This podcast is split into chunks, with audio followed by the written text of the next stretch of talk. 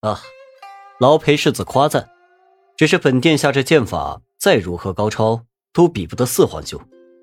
四皇兄前些日子猎着了一只熊，父皇心悦，赏了一笔金弓给四皇兄，可是让本殿下眼热的很。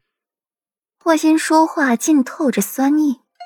父皇未免偏心的过了分，明明自己也是他的儿子，他为什么就注意不到自己的存在？五殿下的剑法确实不比四殿下，四殿下的骑射乃陛下亲自传授，五殿下比不过也是应当。五殿下尽可放宽心，勤能补拙，日后也能猎着一只熊来。裴玉煞有介事的点点头，第一次应承了霍仙的话。字字句句像刀子扎在了霍仙的心上，止不住血。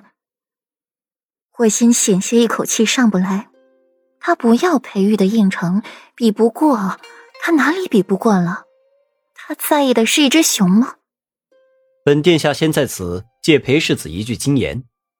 霍心到底是从众多皇子摸爬滚打上来的，此刻也稳定了心绪。顾殿下，请。裴玉眼眸轻寒，毫不客气的赶人，要走也是别人走。霍心向裴玉抱了一拳离开，而硕和也不知何时离开了。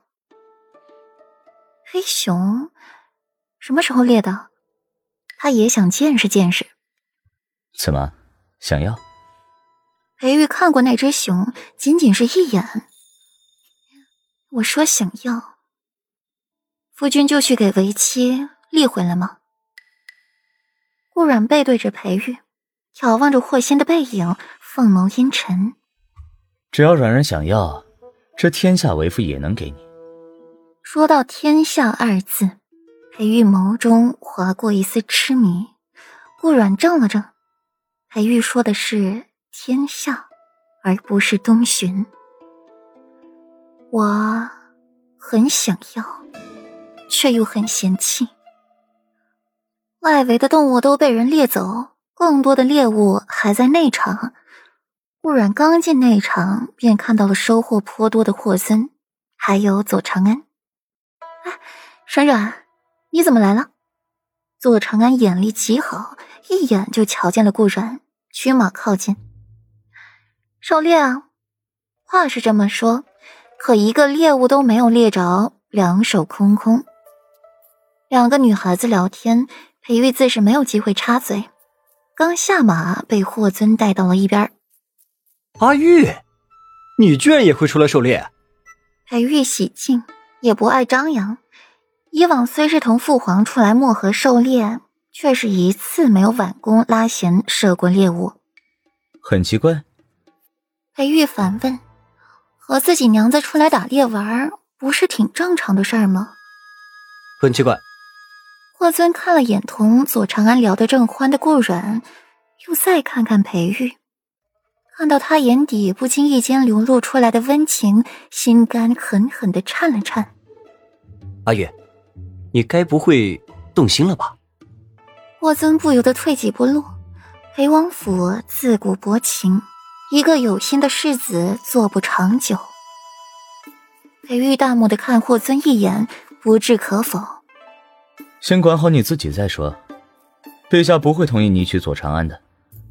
皇子之中，谁若是娶了左长安，便是此生与皇位无缘。皇帝一心想让霍尊做继承人，又怎么可能允许霍尊娶她？如今霍尊这般高调的和左长安在一起，传到皇帝耳朵里，左长安的下场只有一个，那便是和亲。四殿下。你太高调了。裴玉温言提醒着霍尊，他做的太过了。我喜欢长安，有过错吗？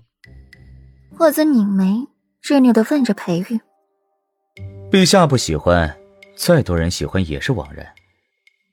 四殿下，陛下不会让永宁侯府怀有皇嗣，更不会让永宁侯府的人嫁入皇家。裴玉垂下眼角，眉目淡寡。眼底皆是寒凉，说的话更是凉薄，偏偏霍尊反驳不得。他说的都是实话，君臣之伦帝王之威自古以来不可侵犯，还愈是在为自己好，提醒自己。我可以给长安吃绝子药。霍尊只要娶左长安，什么孩子，他才不要。吃了绝子药，父皇就该安心了。